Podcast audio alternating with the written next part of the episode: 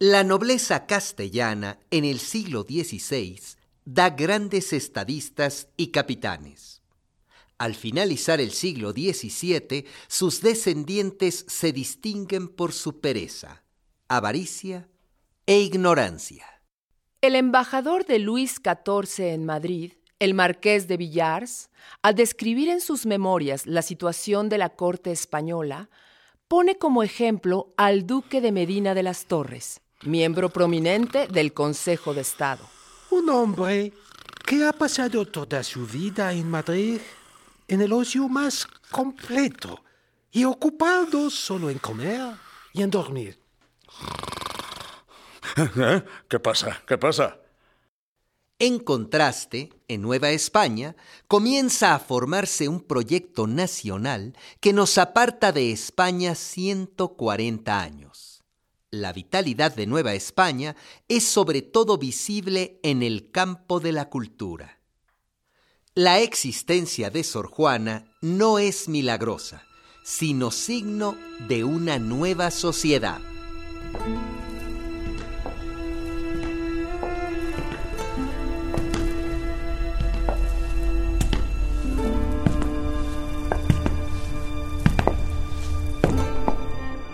Ella. La peor del mundo. Él. Octavio Paz.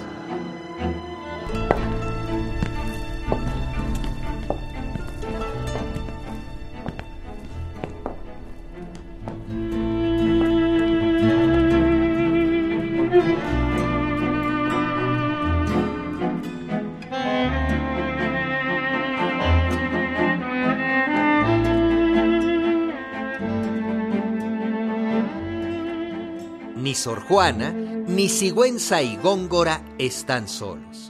Son figuras centrales, pero no únicas, de un paisaje humano que es mucho más rico de lo que se pensaba hasta hace poco y que todavía espera ser descubierto por nuestros historiadores.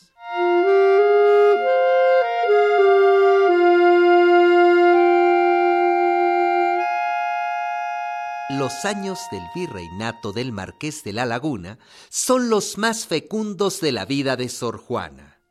Son de esos años 1680-1686.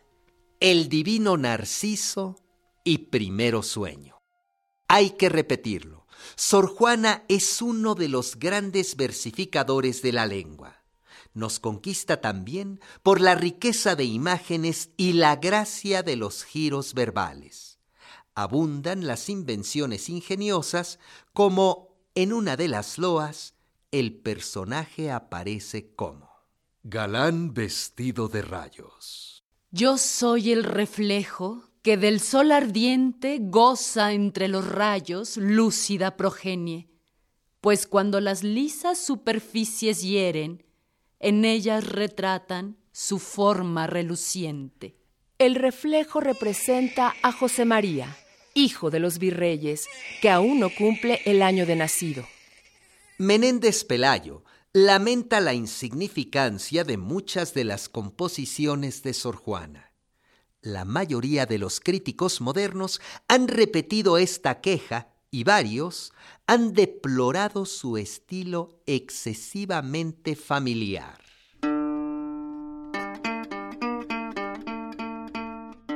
Aparte de que nunca, o casi nunca, Sor Juana es vulgar o chabacana, a la inversa de lo que sucede con Lope y Quevedo, el reproche resulta inapropiado. Hoy, que el lenguaje de la conversación aparece en casi todos los poetas contemporáneos.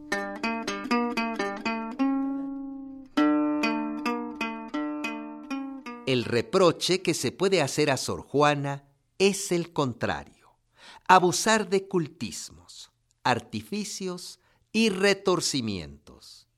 En una literatura extremosa como la hispánica, siempre entre lo terrible y lo extravagante, lo brutal y lo artificioso, Sor Juana es un prodigio de templanza.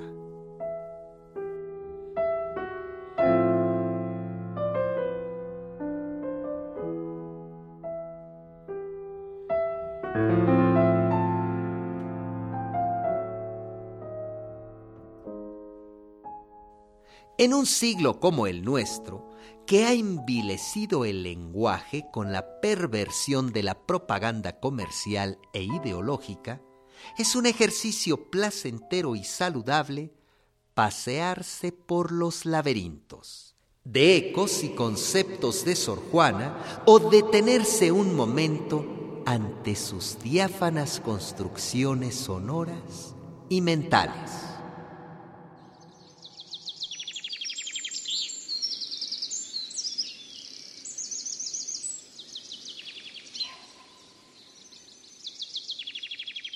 Y con sus ecos suaves, las aves, y con sus dulces corrientes, las fuentes, y con cláusulas de olores, las flores, y con sus verdes gargantas, las plantas.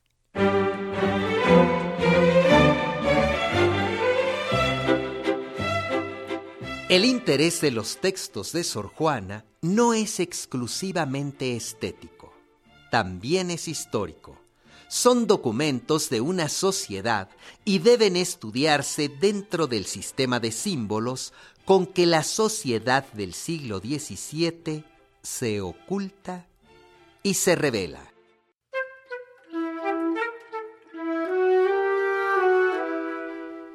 Hay que leer las composiciones de Sor Juana como lo que son no signos de una estética y una moral, sino de una etiqueta. En todas las sociedades, singularmente en las estrictamente jerárquicas, como la de Sor Juana, la etiqueta es un sistema de representación simbólica de las relaciones sociales. La etiqueta nunca es explícita ni literal. Es un lenguaje emblemático y sólo aquel que posee la clave puede descifrarlo. Traza un límite entre los que saben y los que no saben, los cortesanos y el vulgo. Hablar ese lenguaje es pertenecer a una sociedad dentro de la sociedad. No es un vínculo natural, exige aprendizaje. No basta con ser noble para ser cortés. La etiqueta, que es una política, también es una cultura.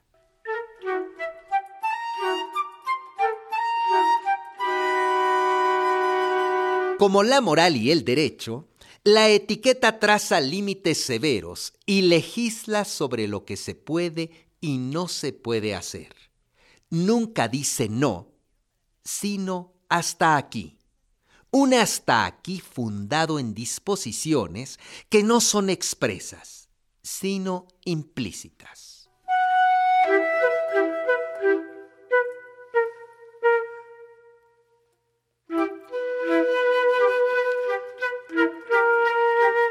El verdadero carácter de las composiciones poéticas de Sor Juana no son diversiones palaciegas, o más bien, por serlo, realizan una función pública.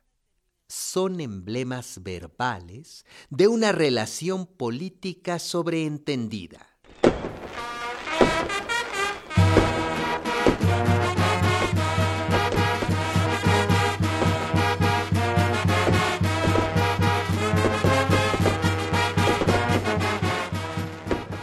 Me he referido al tacto y la habilidad política de Sor Juana. Ella y Sigüenza y Góngora son los autores de los dos arcos triunfales con que la Ciudad de México y su cabildo eclesiástico reciben a los marqueses de la laguna. Sigüenza no logra colocarse con el virrey y busca la protección más bien incómoda del inestable arzobispo Aguiar y Seijas.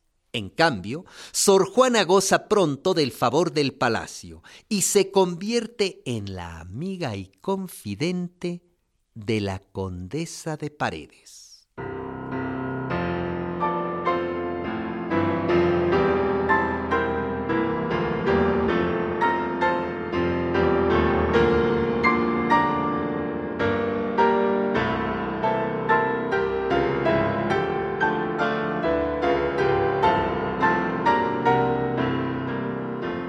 Por los poemas que celebran los cumpleaños de sus protectores y otros festejos de la misma índole, puede apreciarse la celeridad con que la monja conquista su amistad.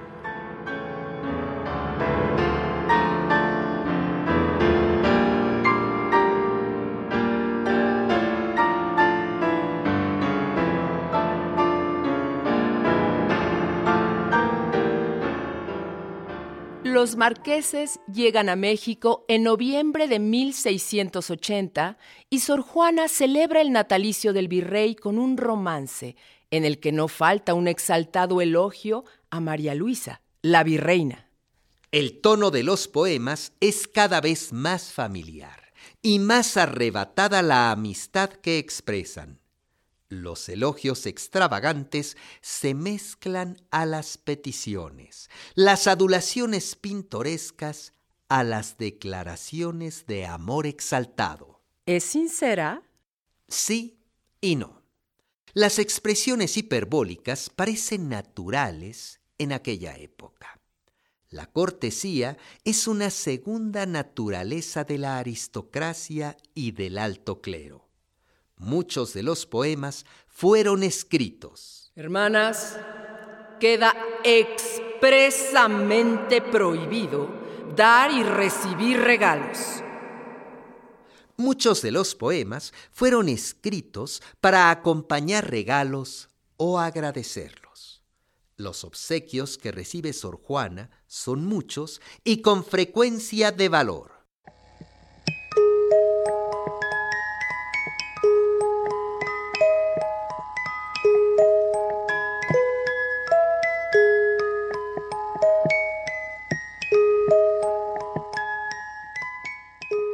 Juana guarda los regalos con sus libros y se acumulan en su celda salón biblioteca, a donde son el objeto del asombro y la curiosidad de los visitantes.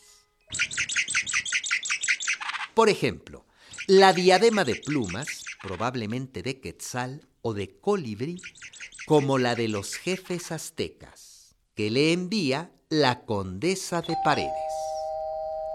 Sor Juana le corresponde con un dulce de nueces. Cocinadas por el mismo Apolo. Y con un romance.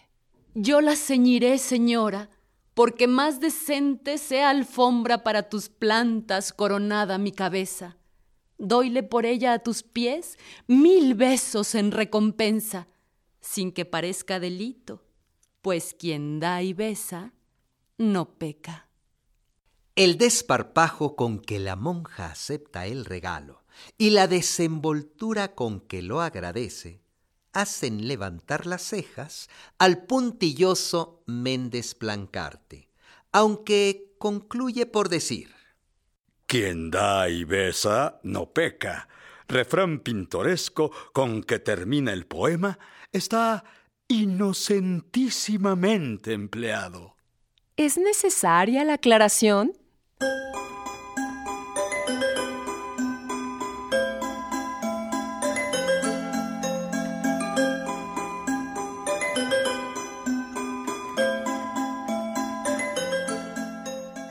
Entre el palacio y el convento hay un continuo ir y venir de regalos, billetes, flores, golosinas y retratos. Juana Inés no es rica, ¿De dónde saca para corresponder a los obsequios de la virreina María Luisa? No solo le envía poemas, dulces y flores. En una ocasión le regala una andadera para su hijo recién nacido. En otra, un retablo de marfil. En otra, unos peces raros. Entre las habilidades de Sor Juana se cuenta la sagacidad en materia económica.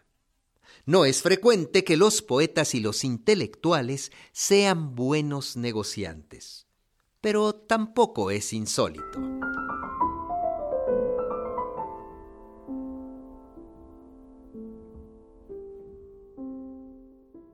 El cabildo le paga 200 pesos por arco del Neptuno alegórico y se apresura a agradecerlo con unas décimas salameras y un juego de palabras. Pues por un arco tan pobre me dais un arca tan rica. La verdadera ganancia consiste en poder acercarse a los virreyes y conquistar su confianza. Las monjas tienen mucho interés en estar en buenos términos con el palacio, sobre todo porque sus relaciones con el arzobispo Aguiar y Seijas son más bien difíciles, en franca disputa.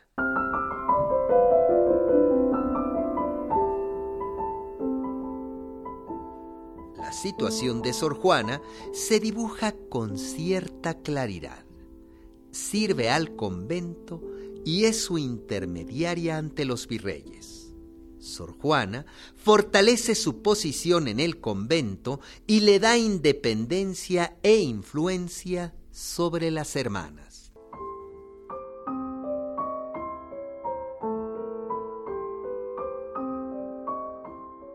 Hay una anécdota que indica la benevolencia de un arzobispo como Fray Payo hacia Sor Juana, a la que defiende de celos y envidias. En una ocasión, una superiora se queja de la altanería de Sor Juana. La acuso de haber replicado a una observación mía en términos descomedidos. Calle, madre, que es tonta. La acuso de haber replicado a una observación mía en términos descomedidos. Calle, madre, que es tonta. Pruebe lo contrario y se le hará justicia. Responde el arzobispo al margen de la queja. La imputación de la superiora quizá no es del todo falsa. Oviedo veladamente le hace el mismo reproche. Cuando deja de escribir cartas, es porque está en el locutorio conversando con sus visitantes.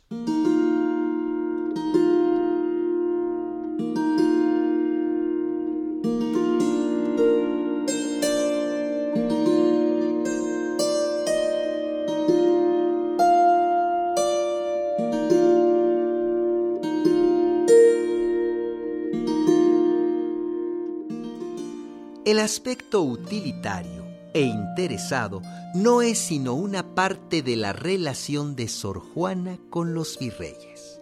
La otra parte es un compuesto de sentimientos generosos, gratitud, amistad y algo distinto.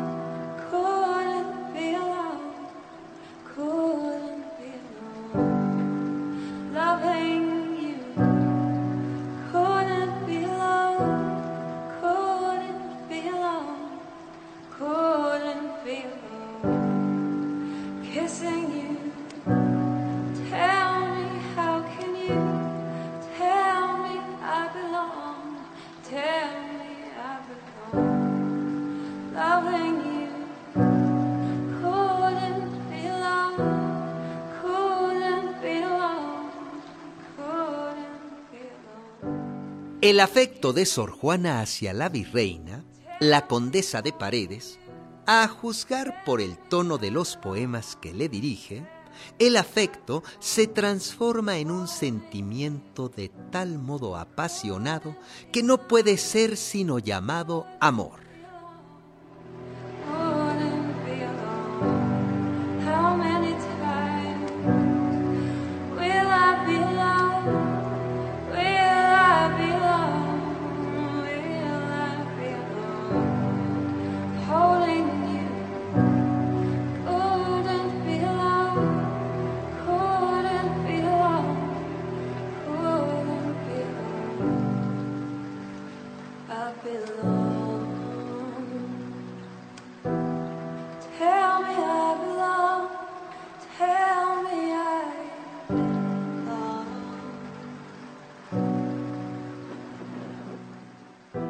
Los poemas se advierte que esa amistad amorosa es correspondida con los mismos extremos, efusiones y arranques.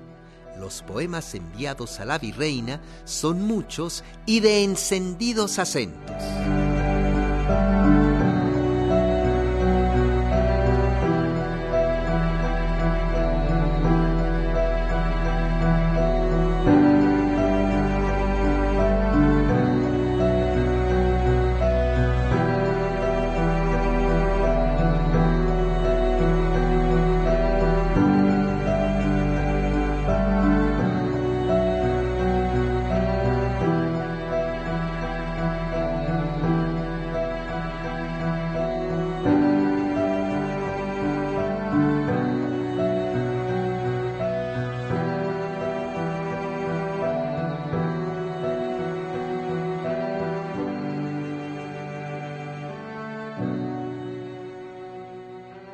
Relación con la condesa de Paredes se vuelve el eje de la vida sentimental de Sor Juana. Una mujer ya hecha y derecha. Acaba de cumplir 31 años. Ha traspuesto una juventud difícil.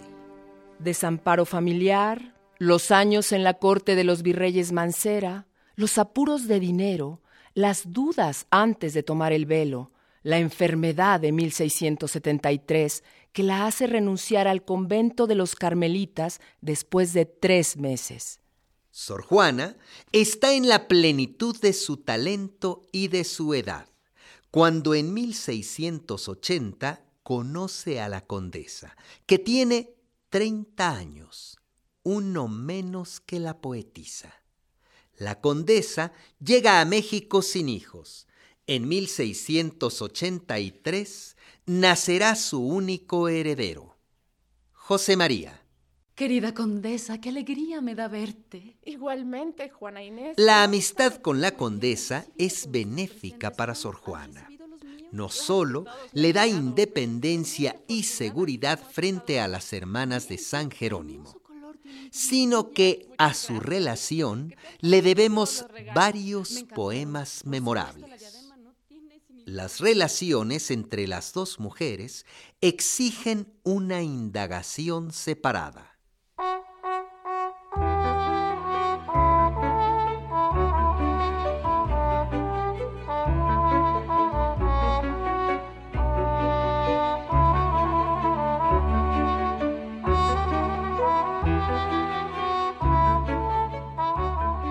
Blanco es el siguiente poema de la prueba del 9, al que se refiere esta vez Víctor Manuel Mendiola.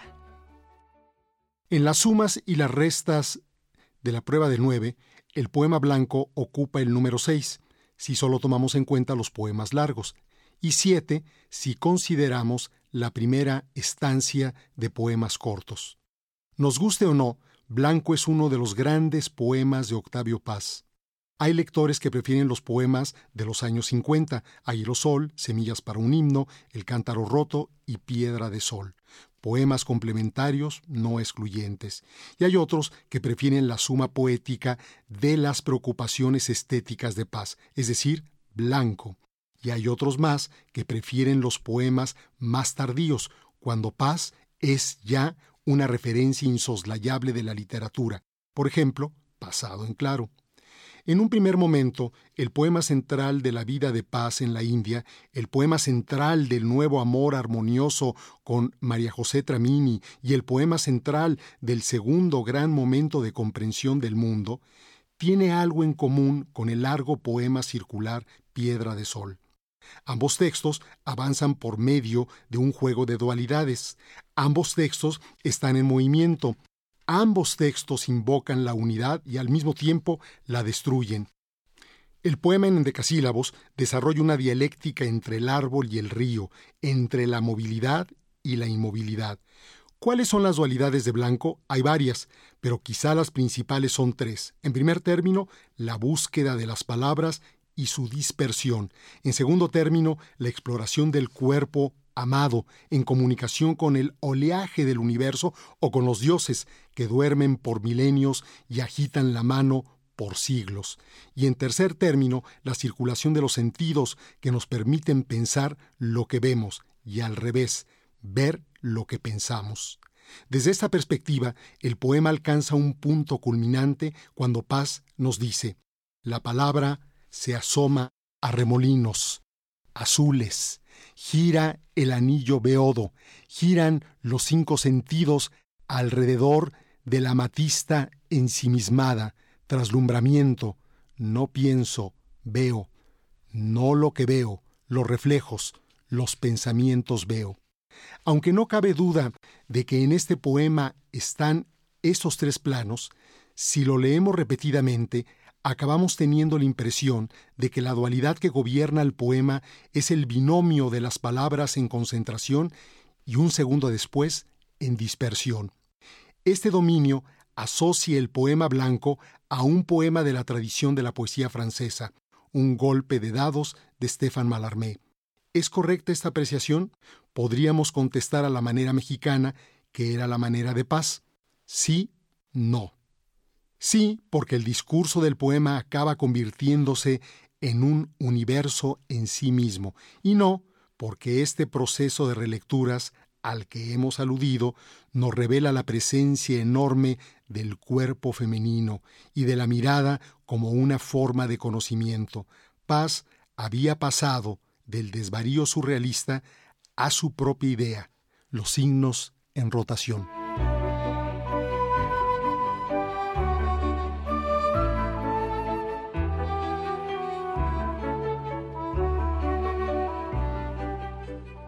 El comienzo, el cimiento, la simiente latente, la palabra en la punta de la lengua, inaudita, inaudible, impar, grávida, nula, sin edad, la enterrada con los ojos abiertos, inocente, promiscua, la palabra sin nombre, sin habla. Sube y baja, escalera de escapulario, el lenguaje deshabitado. Bajo la piel de la penumbra late una lámpara. Superviviente entre las confusiones taciturnas, asciende en un tallo de cobre resuelto en un follaje de claridad amparo de caídas realidades. O dormido o extinto, alto en su vara, cabeza en una pica, un girasol, ya luz carbonizada, sobre un vaso de sombra. En la palma de una mano ficticia, flor ni vista ni pensada, oída, aparece amarillo cáliz de consonantes y vocales incendiadas.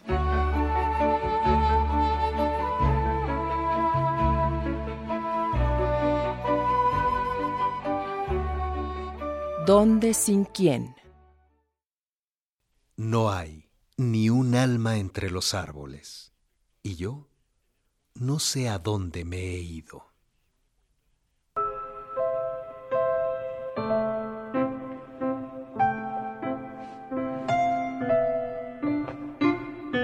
Esto fue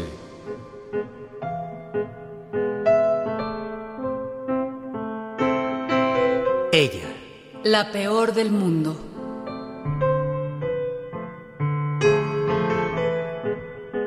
Él. Octavio Paz.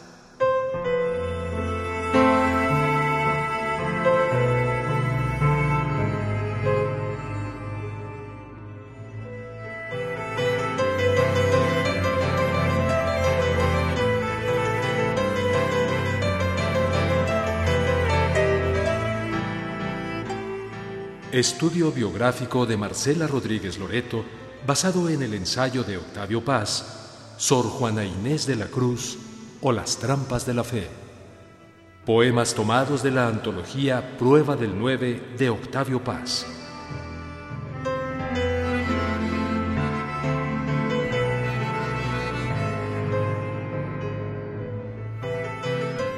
Si usted quiere volver a escuchar este programa, visite el micrositio www.e-medioradio.edu.mx diagonal Ella la peor del mundo.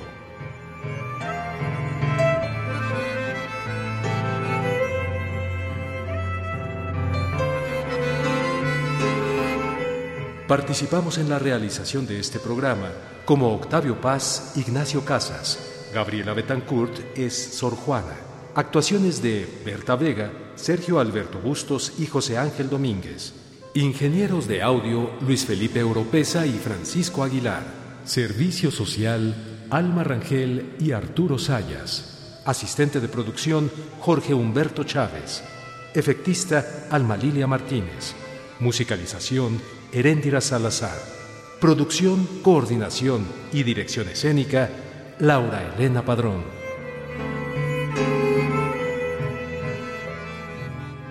Radio Educación y las emisoras culturales de México rinden un homenaje nacional al Premio Nobel Octavio Paz y a la décima musa Sor Juana Inés de la Cruz.